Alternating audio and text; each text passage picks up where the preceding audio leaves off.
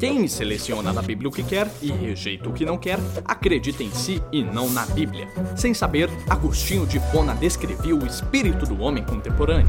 Ele deseja adaptar espiritualidades antigas à sua própria imagem e semelhança.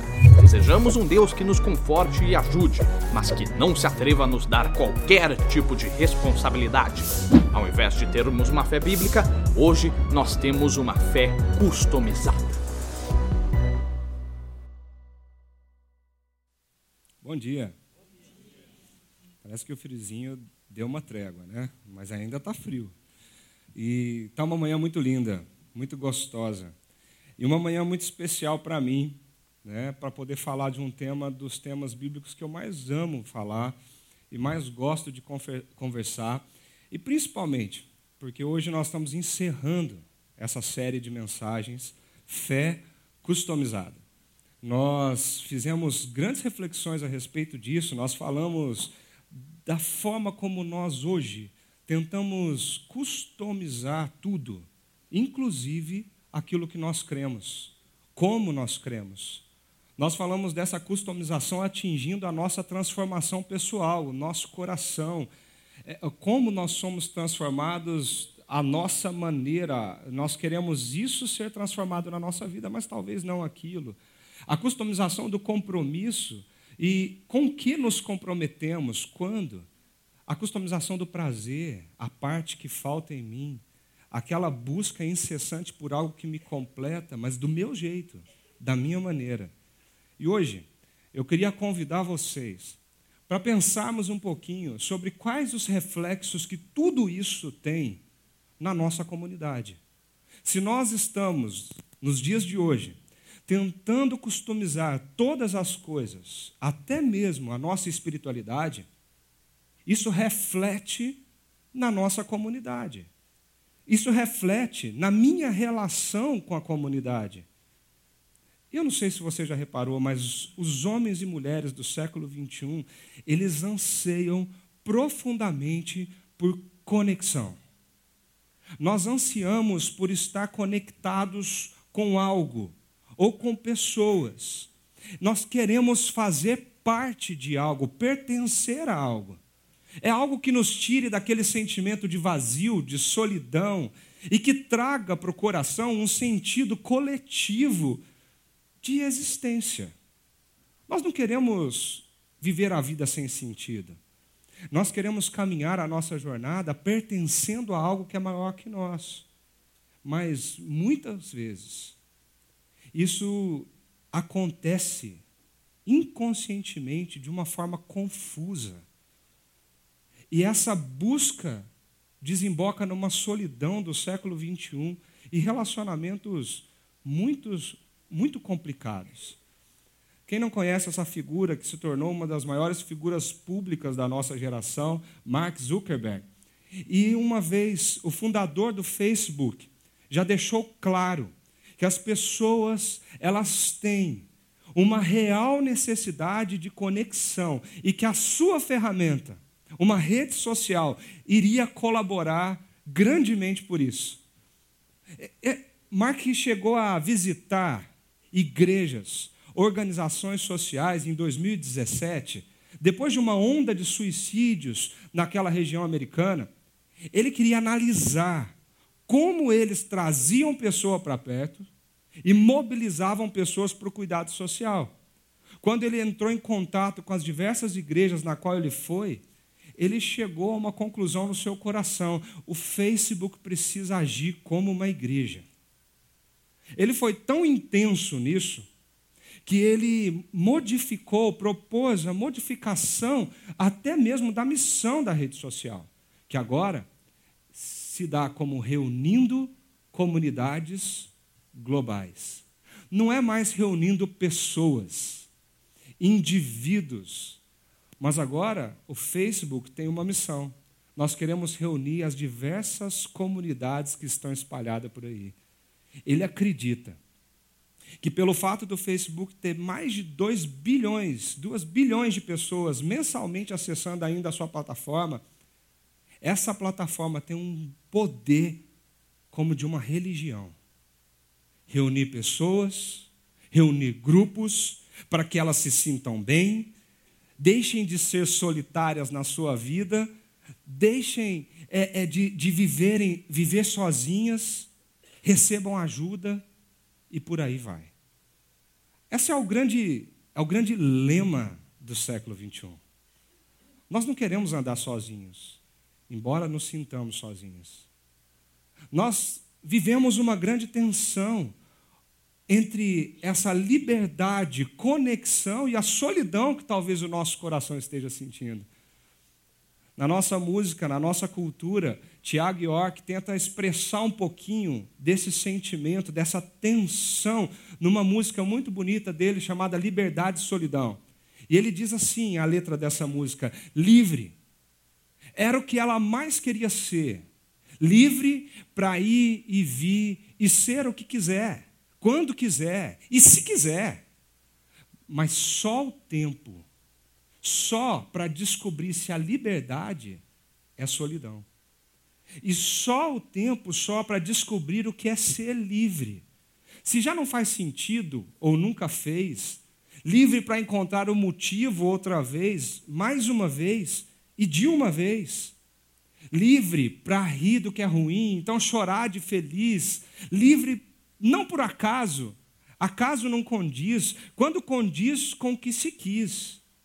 E só o tempo, só para descobrir se a liberdade é solidão. E só o tempo, só o tempo para descobrir o que é viver. Percebam a tensão que existe de alguém que busca essa liberdade, mas ao mesmo tempo se vê sozinho. A necessidade de conexão é tão alta no coração dessa pessoa que ela se vê sozinho mesmo buscando uma liberdade. Sabe por quê? Essa é a história de muitos de nós, dos nossos amigos. Ao mesmo tempo que existe uma grande ânsia por relacionamento, existe um grande anseio dessa liberdade prometida fora do relacionamento. Como assim? Eu não quero, eu não quero me comprometer. Se eu estiver relacionando com alguém, seja afetivamente, ou seja uma amizade, seja numa relação familiar, parte de mim é do outro. Parte do meu coração, parte dos meus pensamentos, parte daquilo que eu sou. O que eu quero mesmo é fazer as coisas do meu jeito, sem dar satisfação para ninguém, livre para poder decidir onde eu vou, quando eu vou, como eu vou, o que eu acredito, como eu acredito. Essa liberdade que parece que grita, eu não quero dar satisfação, pedir permissão, perdão, não. Eu tenho que ter direito de errar quando eu quiser. E errar e conseguir nos acharmos indivíduos completos em si, em si mesmos, soltos no mundo. Mas quando nós chegamos em casa, depois de um dia difícil, ou talvez de um dia alegre, e nós não temos com quem comemorar, nós não temos para quem ligar, nós não temos um ombro para reclinar, alguém para abraçar, nós sentamos no nosso sofá, fazemos o nosso café, e nós somos obrigados no nosso coração a decidir se isso é realmente liberdade ou se isso é solidão existe uma, uma, um anseio no ser humano por conexão. E embora o nosso século diga, seja sozinho, não dê satisfação para ninguém, ande pelas suas próprias pernas. Talvez você acredite que para ser você mesmo você precisa romper com seus pais, porque eu preciso da minha vida. Talvez você acredite que para ser feliz você precisa acabar com determinados relacionamentos, amizades, casamento. Aquela famosa história do casal que chega e diz: Pastor, eu preciso casar porque eu preciso ser feliz. E alguns anos mais tarde, aquelas mesmas pessoas chegam e falam: Pastor, eu preciso me separar porque eu preciso ser feliz. Talvez você acredite que para desenvolver a sua fé do seu jeito, você não precisa de uma comunidade cristã. Você consegue fazer isso sozinho, na sua casa, na sua individualidade. Nós somos tomados por essa consciência pós-moderna. E David Brooks, um colunista de Nova York, escreve sobre ciências sociais, política, comportamento. Ele afirma o seguinte: fazer parte de uma comunidade toma tempo e envolve restrições.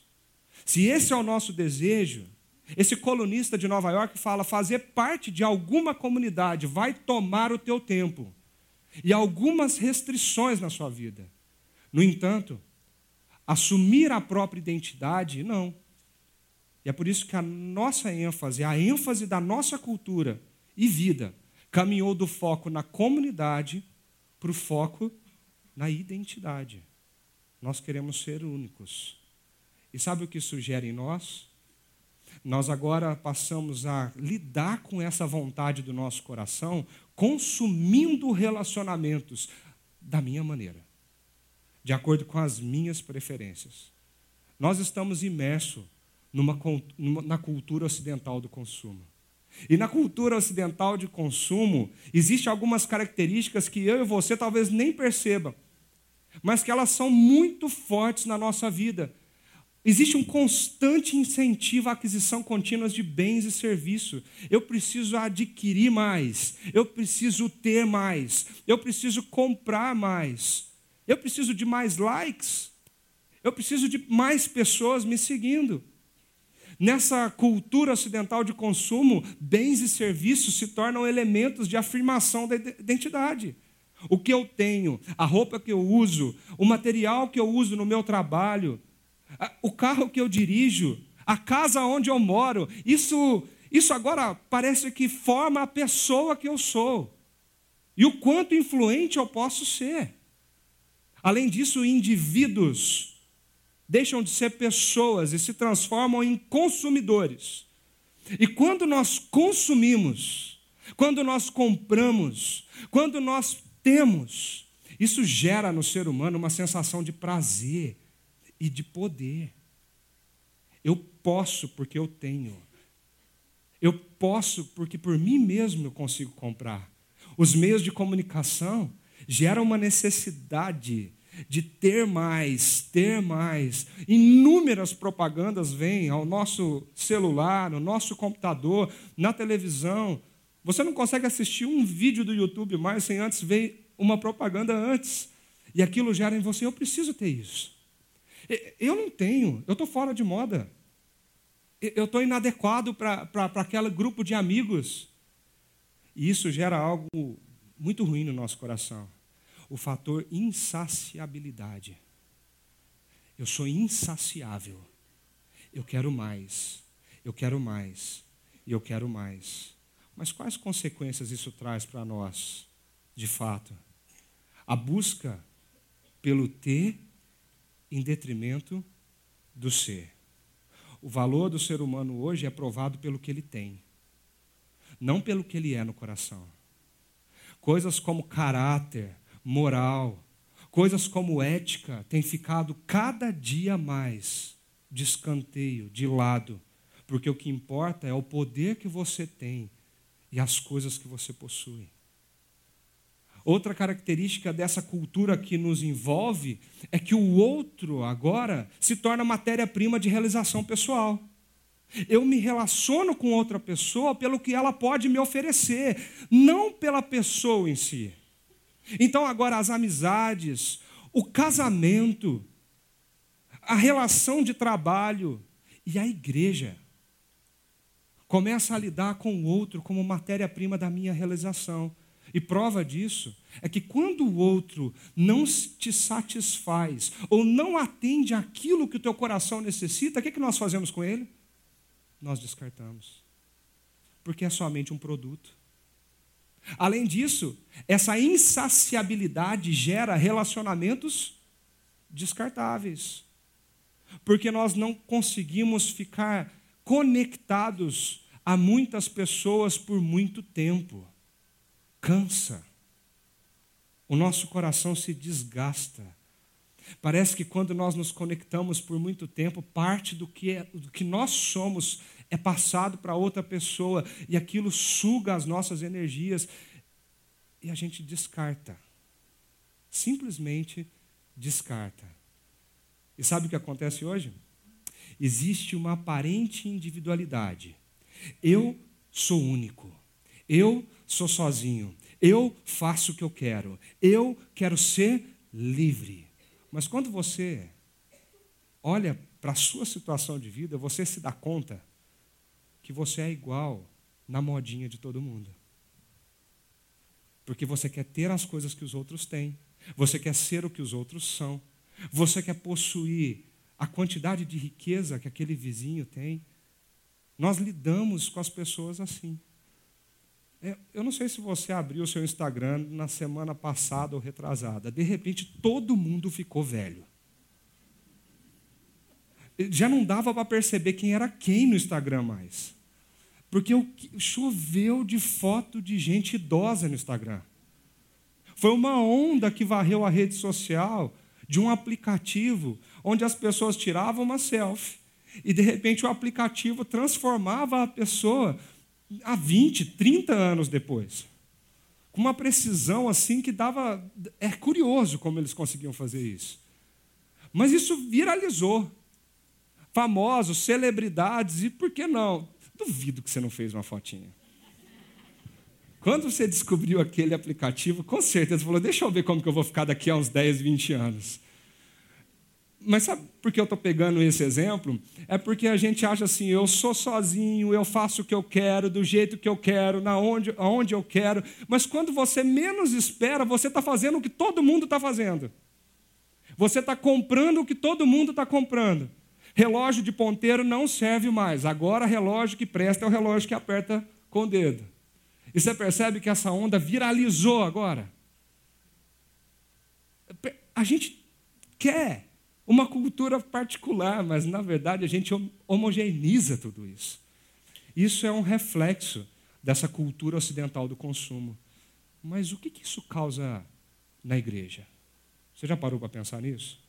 Se isso tudo está sendo causado na nossa vida, o que, que isso causa na igreja? Primeiro, as igrejas, agora, nessa cultura, passam a ser prestadoras de serviços religiosos. Aquela que faz o arrepio mais forte é a que ganha o mercado.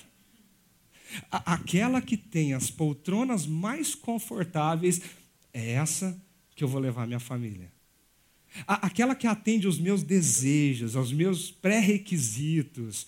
O ar-condicionado é perfeito, a entrada é linda, o estacionamento tem manobrista. E aí a gente começa a colocar as nossas preferências e os nossos desejos. Para não falar na estrutura da reunião. De repente, ah, mas eu gosto é mesmo é de ficar sentado. Então eu vou numa igreja que eu, que eu fique sentado. Não, se eu não levantar, não puder levantar a mão, se eu não puder gritar, não vale a pena, não é isso que eu quero. E parece que agora, para prestar serviços religiosos, até as igrejas precisam estudar técnicas de marketing, administração, para não perder o cliente. Como que a gente vai postar a melhor foto, da melhor maneira, o melhor vídeo? Porque se a gente perder cliente, a gente morre. As igrejas estão lidando com as pessoas como consumidores. E os consumidores estão lidando com a igreja como uma grande prestadora de serviços, prestadoras de serviços religiosos. Você chega, chega no balcão e diz: Eu preciso disso. Quanto custa?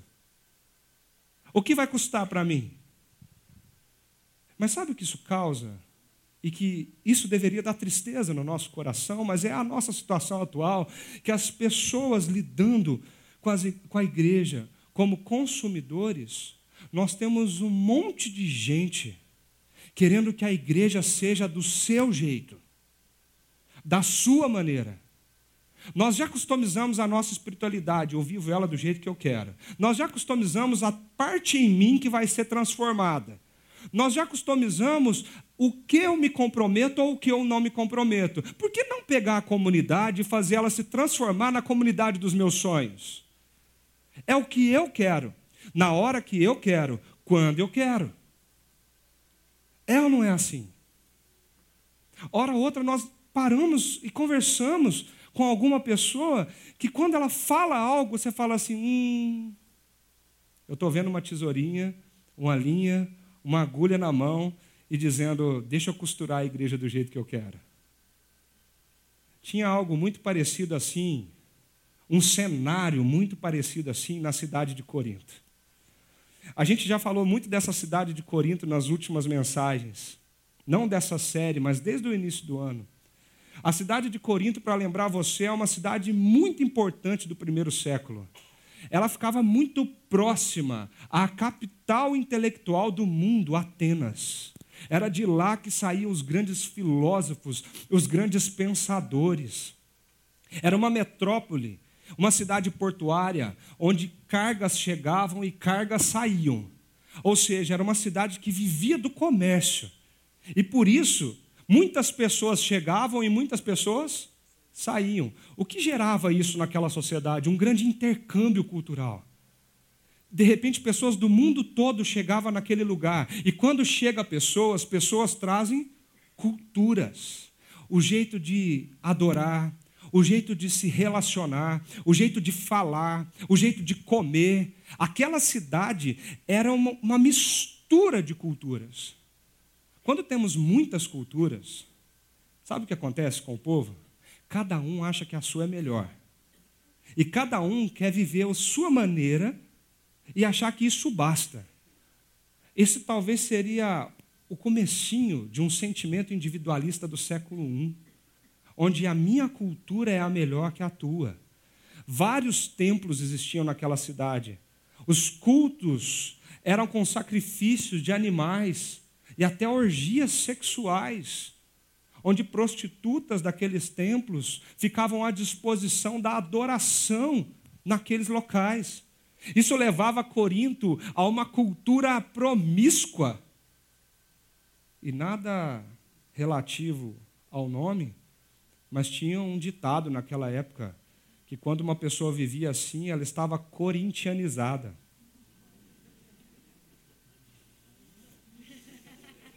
Eu não disse nada.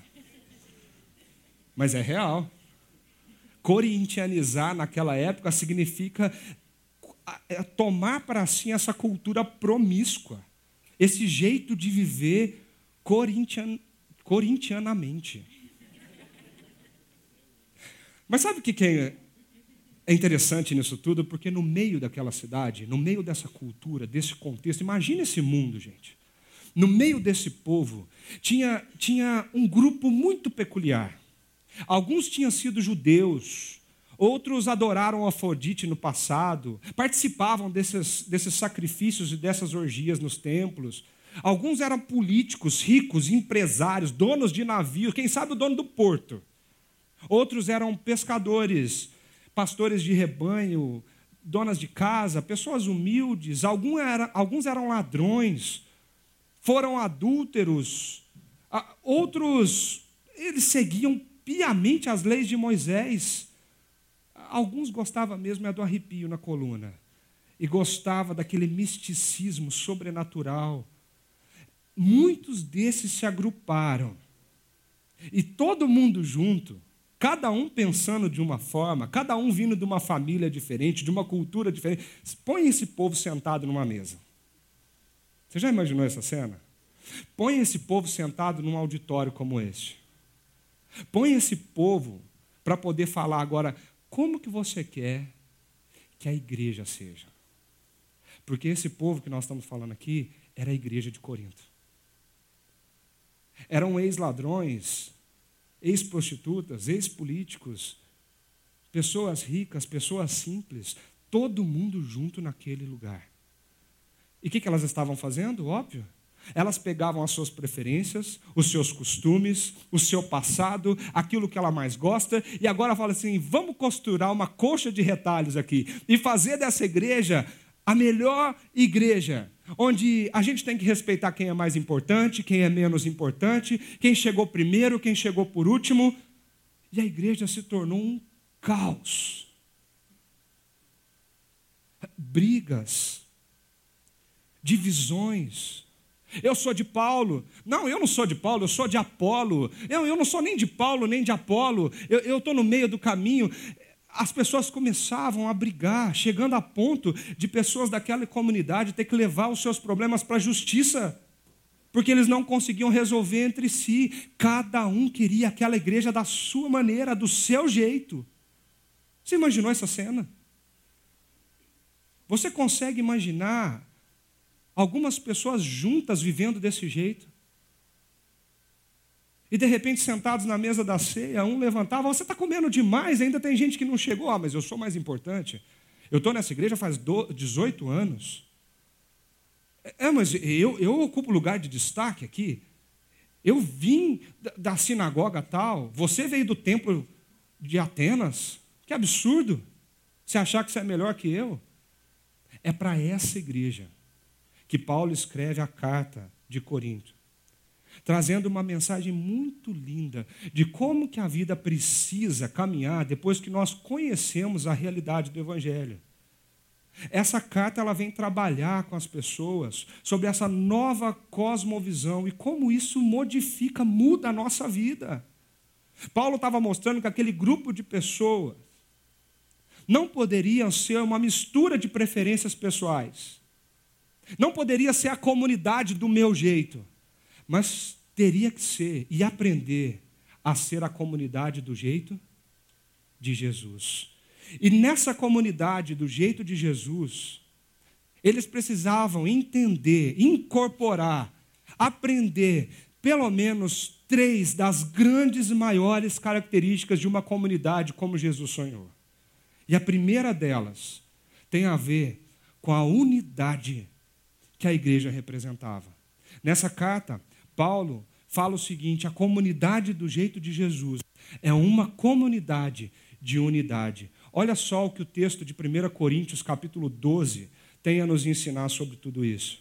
Ora, assim como o corpo é uma unidade, embora tenham muitos membros, e todos os membros, mesmo sendo muitos, formam um só corpo, assim também com respeito a Cristo. Pois em um só corpo todos nós fomos batizados em um único Espírito, quer judeus, quer gregos, quer escravos, quer livres, e a todos nós foi dado beber de um único Espírito. Paulo está dizendo: assim como o corpo é uma unidade, assim também com respeito a Cristo. Quando você pensa em unidade, o que vem na tua mente? Quando você pensa nessa palavra, unidade, a gente tem unidade de medida, a, a, gente tem unidade quando a gente olha algo complexo e vê tão bem encaixado, tão bem formado, tão bem construído, e que você olha para aquilo e fala: nossa, aquilo lá é uma unidade tão bem formada. Mas o que, que vem na tua mente quando você pensa sobre isso? Aqui, Paulo usa uma figura muito clássica da época. Nós estamos falando do primeiro século, Atenas borbulhava a filosofia. E nós estamos falando da filosofia grega. Era muito comum o discurso filosófico, social daquela época, usar a figura que Paulo usou para poder falar da sociedade. Hora ou outra você via um filósofo, ou até um político da época, em público, dizendo que a sociedade é como um corpo. E eles usavam a figura do corpo humano para poder descrever o que seria essa reunião de partes formando um só. Então, Paulo não está trazendo, ele não está inventando a roda. Ele pegou uma figura usada na cultura, ele traz para aquela igreja e fala o seguinte: vocês precisam entender que o corpo é uma unidade, que o corpo é um só. E se nós ouvimos isso na cultura tantas vezes, ele chama a nossa atenção para o seguinte: assim também é com respeito a Cristo. Paulo está falando, a igreja também é assim. Nós precisamos entender que a igreja é um corpo. Nós não podemos viver na expectativa ou na perspectiva do individualismo e da, das nossas preferências pessoais. Mas Paulo está tentando suscitar no coração daquele povo que cada parte desse corpo possui a mesma essência. Nós temos um corpo complexo, cheio de órgãos, partes únicas, específicas, muito peculiares. Mas corta a tua mão, joga ela ali no canto. É só na família Adams que ela começa a andar e começa a ser única por ela. Porque se não for na família Adams, aquela mão vai acontecer o que com ela? Ela apodrece. Ela morre. Porque a mão sozinha é corpo? Não. A mão só é corpo quando ela está ligada no corpo. Parece historinha para criança, isso não parece? Mas é isso que Paulo estava tentando mostrar para aquela igreja. Pessoal, vocês precisam entender que cada parte que nos constitui, ela só é corpo se ela estiver no corpo. Nós precisamos entender que quando nós achamos que nós somos únicos, exclusivos, que nós podemos fazer o que nós queremos, quando queremos e como queremos, nós precisamos nos lembrar qual é a nossa essência. E a nossa essência é ser corpo. Isso muda muito a cosmovisão de alguém que está num grupo de pessoas. Porque isso traz para o nosso coração a sensação de pertencer a algo que é maior que nós mesmos. Nós não, nós não temos a nossa identidade no que eu tenho de bens, nem no que eu posso comprar. A minha identidade não se baseia na minha conta bancária, nem nas palavras bonitas que eu posso falar. A minha identidade se baseia em uma única coisa: eu sou parte de um todo. Eu sou parte de algo que faz que é muito maior do que eu. Cada parte, cada parte é parte de uma mesma essência. Olha o que Paulo fala, tão bonito. Pois em um só corpo, todos nós fomos batizados em um único Espírito. O que ele está dizendo é o seguinte: nós somos diferentes, mas sabe o que nos unifica? É porque nós somos batizados, nós bebemos da mesma essência. O mesmo Espírito Santo que habita no meu coração é o Espírito Santo que habita no teu coração. É a mesma pessoa, é a mesma essência. Nós cremos que quando nós entendemos o Evangelho de Jesus, nós entendemos o que ele fez naquela cruz, nós entendemos que ele morreu pelos nossos pecados e não pelos dele, porque ele não tinha pecado. Quando nós entendemos que a partir disso, da morte e ressurreição de Jesus, todas as coisas na minha vida foi transformada e eu passo a viver uma cosmovisão, uma, uma vida totalmente diferente. Passa a habitar no meu coração o Espírito Santo. E dentro de mim, assim como dentro de você, nós somos parte de algo que é muito maior que nós. E sabe o que nós fazemos? Nós olhamos para a nossa igreja, Chácara Primavera, e nós falamos assim: a nossa igreja é melhor que as outras. Nós fazemos melhor. Nós construímos melhor. Nós temos isso que é melhor que o outro. E a gente olha para a igreja vizinha e fala assim: nós somos melhores que vocês. Ou talvez você está aqui olhando para a igreja vizinha e falando assim: a sua grama é mais verde. É, é talvez você está aqui falando assim: não, a outra igreja é melhor. Quando você não tem essa compreensão do todo, você começa a fazer o que Corinto fazia. Começa a falar assim: eu sou de Paulo, eu sou de Apolo, eu sou de Fulano de Tal, eu sigo Beltrano, ao invés de entender que nós fazemos parte de algo que é muito maior do que nós mesmos, é muito maior do que a chácara primavera, é muito maior do que a igreja brasileira evangélica. Nós fazemos parte do reino de Jesus Cristo na terra.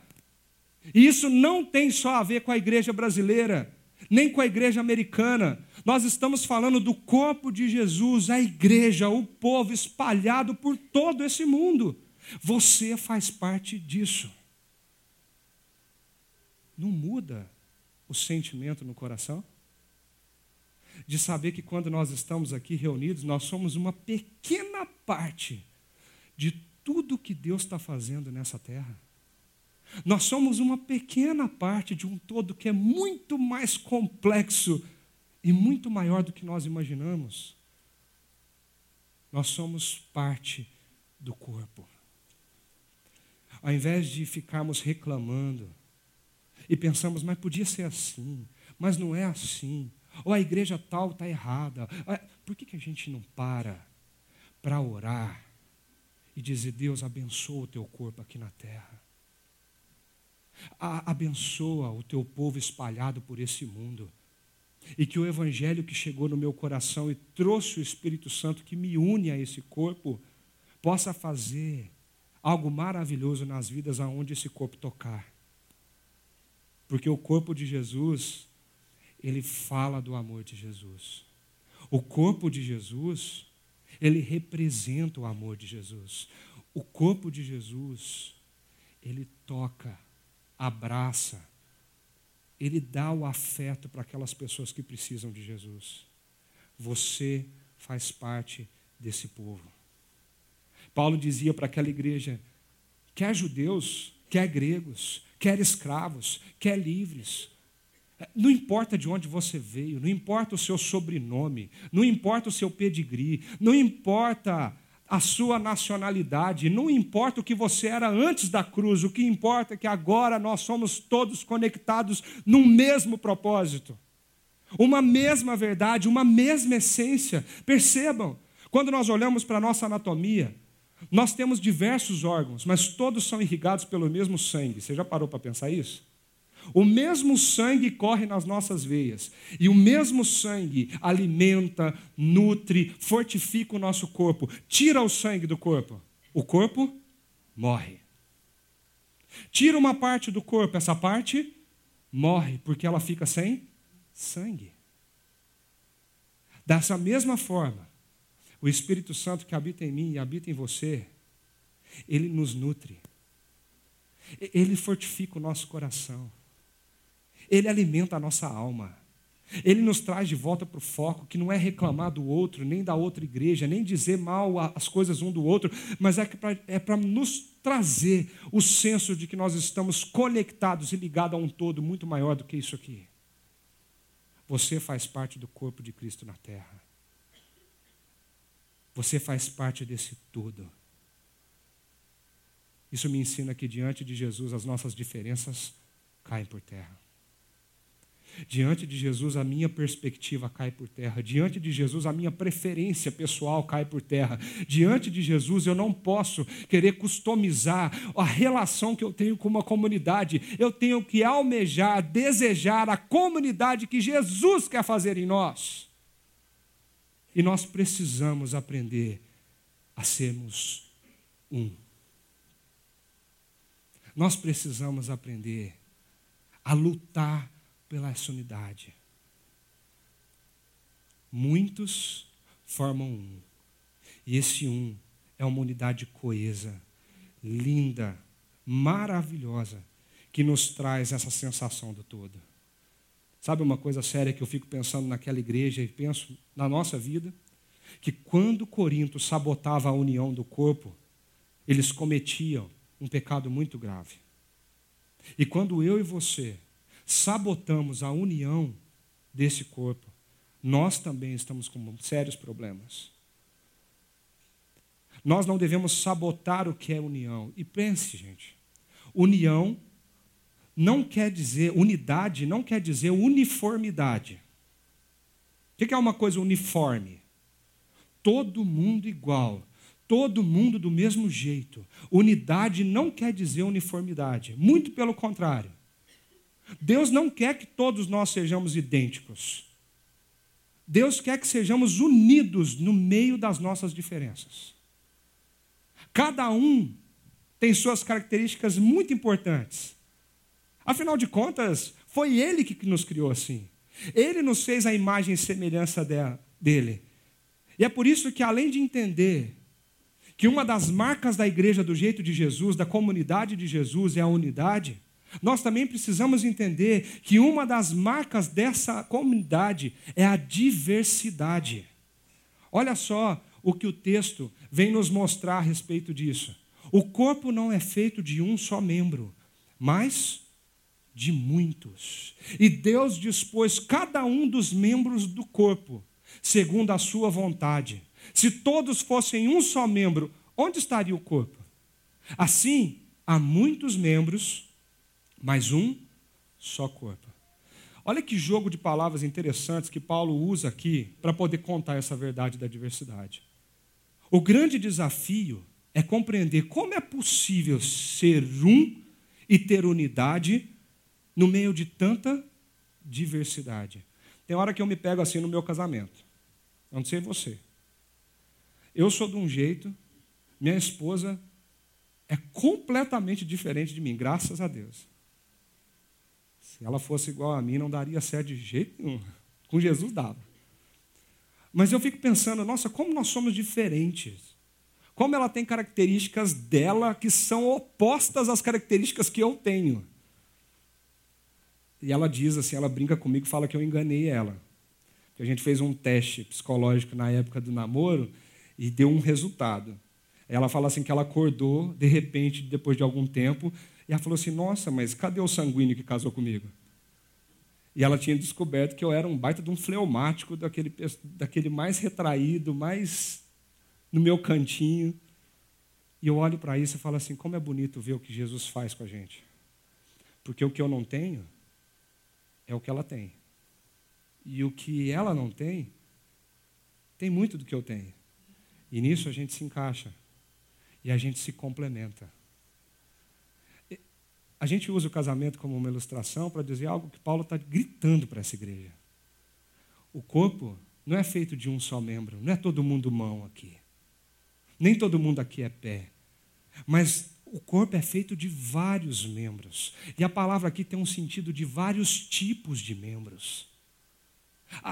Aqui é, é, é Paulo dizendo: nós temos uma diversidade dentro da unidade. Nós precisamos entender, meu querido, que nós não somos corpo, nós não somos igreja, nós não somos comunidade sozinhos. Nós estamos na era do individualismo, nós estamos numa cultura marcada por essa, esse lema. Mas a lógica de Deus é contracultural. A lógica de Deus não é que você viva a tua vida sozinho, independente. A lógica de Deus é que você não consegue viver a sua vida sozinho, independente. Você precisa e depende do outro. Perceba quanto isso é forte. Perceba o quanto isso é algo contra a nossa cultura. E eu gosto, eu gosto, eu gosto muito dessa imagem, a imagem do Lego. Eu não sei se quem tem filho pequeno sabe do que eu estou falando. Essas pecinhas que quando a gente pisa assim, quase sangra o pé da gente. Mas assim, eu olho para uma peça de Lego e tem tanta diversidade no Lego. Porque a gente olha uma peça, uma peça mais comprida, uma peça mais curtinha, uma tem só quatro pininhos, uma tem pininho em cima, a outra é lisa, de repente uma encaixa, a outra não encaixa aqui. Uma é fininha, a outra é maior. E a gente vai olhando para a diversidade de peças, a diversidade de cores, a diversidade de formatos. Mas sabe o que é mais bonito? Porque quando a gente olha para uma peça, a gente sabe que, pô, aqueles, aqueles pininhos ali, ali em cima devem ser para alguma coisa. Eles devem servir para estabilizar uma peça. Parece que encaixa, né? Se você olhar o fundo, ela é furadinha. Ela tem um formato específico. Mas quando a gente olha para uma peça só, parece que a gente não consegue entender por que, que ela foi criada, para que, que ela foi desenhada, por que, que ela é desse jeito, por que, que ela tem essa quantidade de pinos, por que, que ela não é redonda. Ou, ou quando a gente olha para a redonda, fala, por que, que ela não é quadrada? Porque uma peça só parece que não nos dá a visão do todo. Mas quando essa peça é conectada ao todo, nós olhamos para o todo e nós entendemos por que aquela peça existe. Quando essa peça é conectada numa grande escultura de Lego, nós entendemos que aquele formato foi desenhado para encaixar naquele lugar e trazer estabilidade naquele lugar para a gente entender o todo. Sabe o que isso significa para mim? É que você foi desenhado por Deus para encaixar no corpo e para que o corpo possa ser visto pelo mundo. E quando o mundo olhar para o corpo, eles entendam quem é Jesus através de cada um de nós. De vez em quando eu fico namorando as lojas de Lego nos shoppings. E quanto mais eu chego perto, mais eu me admiro com o que o ser humano consegue fazer. E de repente a gente olha para uma estrutura dessa fala assim: ela já vem pronta. Não, você compra uma caixa e talvez você vai levar anos para montar isso aqui. O manual parece um livro. E quando você chega perto dessa escultura, você pega, abre uma coisa aqui, abre uma janelinha do lado de cá, você vê que, que tem uma estrutura lá dentro desenhada. Dá para você fazer um movimento com, com, com, com a nave de forma que uma peça da frente puxa a peça de trás. E a nave toda se mexe, ela se, se, se comanda. Isso virou brinquedo de adulto, gente. Mas sabe o que isso me fala? Porque quando a gente pensa numa peça tão sem graça, tão sem lógica, tão sem formato, uma peça que mais serve para machucar o pé do que para construir algo, a gente olha do que, que essas peças são capazes. E existem até exposições para mostrar para a gente o que cada um pode significar no todo. O texto ele fala algo lindo. Ele diz: Deus dispôs cada um dos membros no corpo, segundo a sua vontade. Deus deu dons e Deus, Deus deu talentos para você. Não tem como você chegar para mim e falar assim: não, eu não sei fazer nada, eu não tenho dom de nada, eu não tenho habilidade de nada. Isso é mentira. Você é uma peça desenhada, esculpida por Deus. E você tem o seu lugar exclusivo no corpo dele. E, só que existe uma, um grande problema aqui. E assim como aquela igreja tinha, enfrentava um grande problema, talvez hoje nós estamos enfrentando um grande problema. Existe uma má compreensão da minha função no corpo. Existe uma má compreensão do que eu sou e do que eu faço no corpo. Olha o que o texto fala: se o pé disser, porque eu não sou mão, não pertenço ao corpo, nem por isso deixa de fazer parte do corpo, Paulo está falando para aquele povo. E se o ouvido disser, porque eu não sou olho, eu não pertenço ao corpo, nem por isso deixa de fazer parte do corpo. Se todo o corpo fosse olho, onde estaria a audição? Se todo o corpo fosse ouvido, onde estaria o olfato? Pensa. De repente, você olha para o teu talento e fala assim: ah, mas eu tenho um grande talento com, com, com números, com administração, com a logística. Mas eu queria mesmo pegar o microfone e cantar. Gente, se Deus não te fez boca, não tente ser boca. Quando alguém que não é boca tenta ser boca, pode ser um desastre. Porque não foi essa função que Deus te deu. Não foi para isso que Deus te desenhou. Não foi esse o seu encaixe. Você precisa olhar para dentro de si e perceber que a sua pessoalidade ela é muito valorizada na comunidade. Que você tem características e dons específicos criados por Deus para abençoar a nossa cidade. E quando eu estudava esse texto, me veio algo no coração sensacional. Porque quando a gente percebe o discurso daquela época, esse discurso do corpo, da sociedade era usado de forma muito brutal e preconceituosa naquela época. Eles falavam assim para as pessoas nos, nos, teatros que, assim como o corpo tem partes mais importantes uma das outras, a sociedade precisava se enxergar no que é.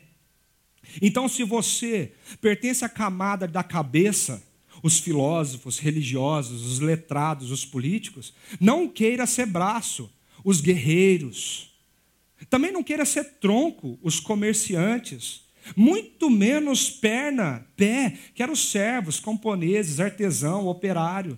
E no chão, ficavam os marginalizados. A sociedade para a filosofia e política da época era um corpo onde cada parte tinha uma importância única. E você nasceu pé, você vai ser pé até morrer. Se contente em ser marginalizado. Você nunca vai ser cabeça. Era isso que estava na mente das pessoas. Quando elas ouviam o discurso do corpo social, elas logo pensavam: ixi, eu sou isso, eu sou menos importante, eu vou morrer assim. E aí Paulo vem e vira esse discurso. Paulo vira uma chave desse discurso preconceituoso e ele fala assim: não existe diferença no corpo. Como assim não existe diferença?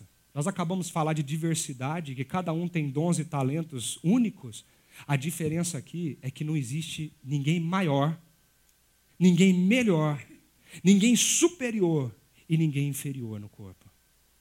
Todas as partes são importantes. Desde a menor ou a maior delas, todas elas são importantes para o corpo. Eu não sei como que você sente em relação a isso tudo. Talvez você fale assim: eu nunca vou subir lá na frente pegar o microfone para falar uma só palavra. Uma vez uma pessoa falou assim: Pastor, quando o senhor for no grupo pequeno, não me pede para orar. Por favor. Eu oro todo dia na minha casa, quietinha na minha cama, mas não me pede para fazer isso perto das pessoas, não, por favor. Mas dentro dela, ela sentia assim: nossa, porque eu não consigo orar em público, eu sou menor que as pessoas. Eu não sou igual a elas. Talvez você se sinta assim aqui. E eu queria reforçar que no meio dessa diversidade, Paulo foi enfático em dizer que nós somos parte do todo. E nós temos a mesma importância do todo. E sabe como que ele conclui isso? Como que ele prova isso no seu discurso? É entendendo a terceira marca ou característica dessa comunidade do jeito de Jesus. A comunidade do jeito de Jesus, além de unidade, diversidade, ela possui mutualidade. E eu adorei essas duas pecinhas do Lembro. Elas são tão diferentes. Não tem nada a ver uma peça com a outra. Mas vocês percebem que elas se encaixam? Perfeitamente. E que quando uma peça dessa se encaixa na outra, elas promovem movimento. Elas promovem uma ação. Mas elas só promovem essa ação quando elas estão encaixadas. Fora, é só uma pecinha para machucar o pé. E o texto fala o seguinte: o olho não pode, não pode dizer à mão, eu não preciso de você. Nem a cabeça pode dizer aos pés, eu não preciso de você. Ao contrário, os membros do corpo que parecem mais fracos são indispensáveis, e os membros que pensamos ser menos honrosos, tratamos com especial honra. E os membros que em nós são indecorosos, são tratados com decoro especial. Enquanto os que em nós são decorosos, não precisa ser tratado de maneira especial. Mas olha que bonito como ele conclui essa ideia. Mas Deus estruturou o corpo, dando maior honra aos membros que dela tinha falta, a fim de que não haja divisão no corpo, mas sim que todos os membros tenham igual cuidado uns pelos outros. Quando um membro sofre, todos os outros sofrem com ele. Quando o membro é honrado, todos os outros se alegram com ele. Quem estruturou o corpo? Deus. Quem te colocou aqui? Deus. Talvez você achou no seu individualismo, como cada um de nós é, eu saí da minha casa, eu cheguei até aqui, eu decidi vir aqui essa manhã. E quando nós olhamos para a realidade do reino, nós percebemos que Deus desenhou você para ser parte desse corpo, na sua forma única de ser, mas que se encaixa perfeitamente para poder trazer movimento para o corpo e fazer parte de um todo. E o que mais me deixa constrangido com esse texto é esse pedacinho desse versículo 25. Que ele fala assim: vocês entenderam que nós somos parte de um todo, um só? Então está na hora da gente parar desse negócio de falar que a nossa igreja é melhor, que os nossos bancos são melhores, que a nossa música é melhor, ou que a outra igreja é isso, que a outra igreja é aquilo, porque nós fazemos parte do mesmo corpo. Vocês entenderam que nesse corpo, mesmo sendo um, existe uma diversidade importantíssima, onde cada um se encaixa no outro para formar o todo? Então você tem dons e talentos, tesouros que Deus te deu para ser usado nesse corpo. Descubra isso em você e use. Mas você precisa entender uma última lição desse texto: que todos os membros tenham igual cuidado. Quem cuida do corpo? E aí você vem para mim e assim: é óbvio que é o pastor. É lógico. É Ele que está lá na frente, é Ele que fala, é Ele que liga, é Ele que ora pela gente, é Ele que se prepara. É óbvio que é o pastor que cuida do corpo. Não. Essa lógica, ela já caiu por terra há milhares de anos atrás. Porque a resposta está aqui. Quem cuida do corpo? O próprio corpo. Nós fomos feitos, meus queridos, para cuidar e ser cuidado. Nós fomos feitos não somente para receber como consumidores o cuidado de uma pessoa especial que está nesse lugar, mas nós fomos feitos e designados por Deus no seu formato, no seu jeitinho, com a quantidade de pinos que você tem, para cuidar de alguém. Não existe peça nesse corpo que não se encaixe perfeitamente para o cuidado do corpo. Sabe o que isso me ensina? Que nós precisamos entender que na nossa função, seja ela qual for, o que você sabe fazer, o que você faz melhor, essa função existe para um propósito: para a gente cuidar um do outro. Como que você tem cuidado desse corpo? A palavra aqui me chama tanta atenção no original, porque esse cuidado aqui ele tem um sentido forte, não de ação. Ele vai antes da ação, ele vai no coração. E essa palavra no original, cuidado aqui, tem o um sentido de estar ansioso por alguma coisa, de estar preocupado com alguma coisa. Sabe aquele dia que você acorda com alguém na cabeça e fala assim: gente, eu preciso ligar para aquela pessoa. Será que ela está bem? Será que aconteceu alguma coisa? A gente conversou semana passada, como que ela ficou depois dessa conversa? Será que eu posso fazer alguma coisa? E se eu pegar meu carro e ir lá na casa dela para fazer algo por ela agora?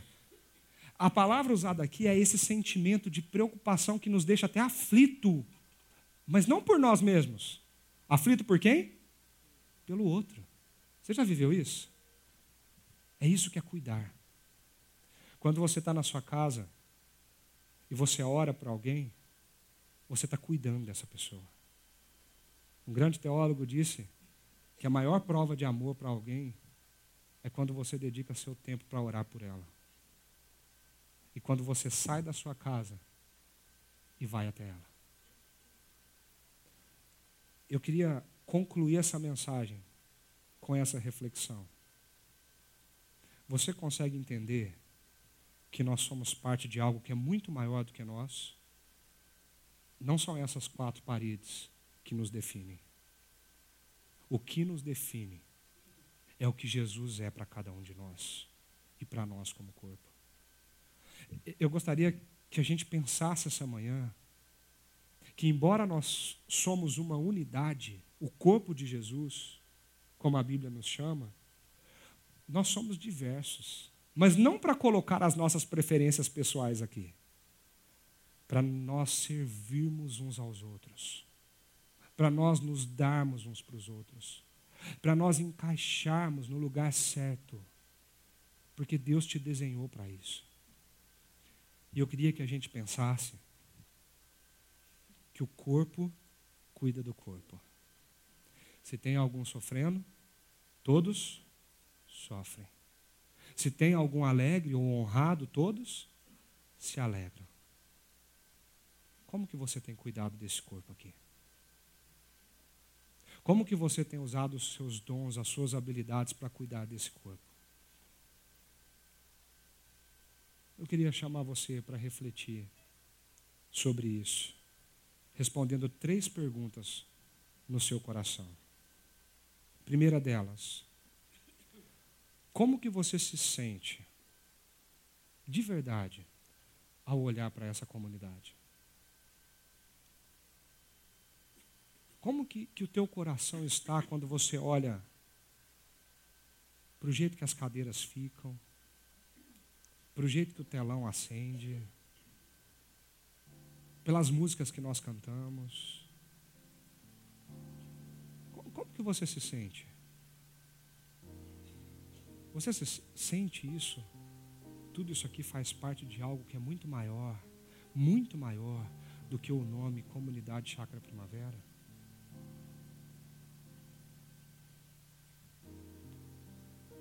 Você tem alguma dificuldade de se encaixar e de se ver como parte dessa comunidade? Se você tem alguma dificuldade com isso, talvez está na hora da gente parar um pouquinho e pensar: onde eu me encaixo? Que parte ou que membro desse corpo eu sou? E por fim, quais são as suas habilidades? O que, que você sabe fazer tão bem que só você sabe fazer do jeito que você faz? E olha que eu tenho conversado com um monte de gente. E cada uma que eu converso me deixa mais alegre, porque a gente vê que tem coisas no outro que ele faz tão bem, mas tão bem que é só ele que sabe fazer isso. Se eu pegar para fazer aquilo, é um desastre. Mas o que, que você faz? O que, que você foi habilitado a fazer? Mas pense, mais sério que isso. Como você tem usado isso para cuidar de alguém? Nós vimos um vídeo lindo do Amauri e da Laura. Eu me emociono toda vez que eu penso nessa história. Porque o que o Amauri e a Laura fazem é entender que, que eles possuem habilidades e dons e que eles podem abdicar da sua vida, do seu conforto, do seu espacinho, do seu sofá gostoso. Eles podem abdicar de muitas coisas deles para acolher uma criança na casa deles, correndo o risco de, de, se, de se apaixonar tanto por aquele pequenininho, mas sabendo que o que eles estão fazendo é para cuidar delas. Mesmo que parte deles tenha que sair e ir com elas. Nunca mais essa parte vai voltar a ser deles. E o Maria sabe do que eu estou falando. A Laura sabe do que eu estou falando. Mas abrir mão disso para cuidar do outro é você ser quem Deus te criou para ser. Como você tem cuidado dessas pessoas lindas que estão sentadas aqui? O que você pode fazer para cuidar dessa pessoa que está perto de você? O que você pode fazer para cuidar das pessoas que trabalham com você? O que você pode fazer para cuidar melhor do seu pai, da sua mãe, cuidar melhor do seu irmão? O que você tem feito por isso? Nós vamos cantar uma música linda, que tem uma letra maravilhosa. E eu queria que você aproveitasse esse momento dessa música para fazer essa oração, mesmo que você não a saiba cantar. Essa música fala assim: sobre nós e através de nós. Seja feita a tua vontade. Nos ensine a te imitar por aqui e em toda parte. Nossos pés, bocas e mãos, nossas mentes e coração, tudo em ti e para ti. E ela termina falando assim: que as nossas obras mostrem o mover da tua mão, como o sal que dá sabor e a luz que brilha e aponta para o teu amor. Faça desse momento um momento de oração diante dessa canção tão linda.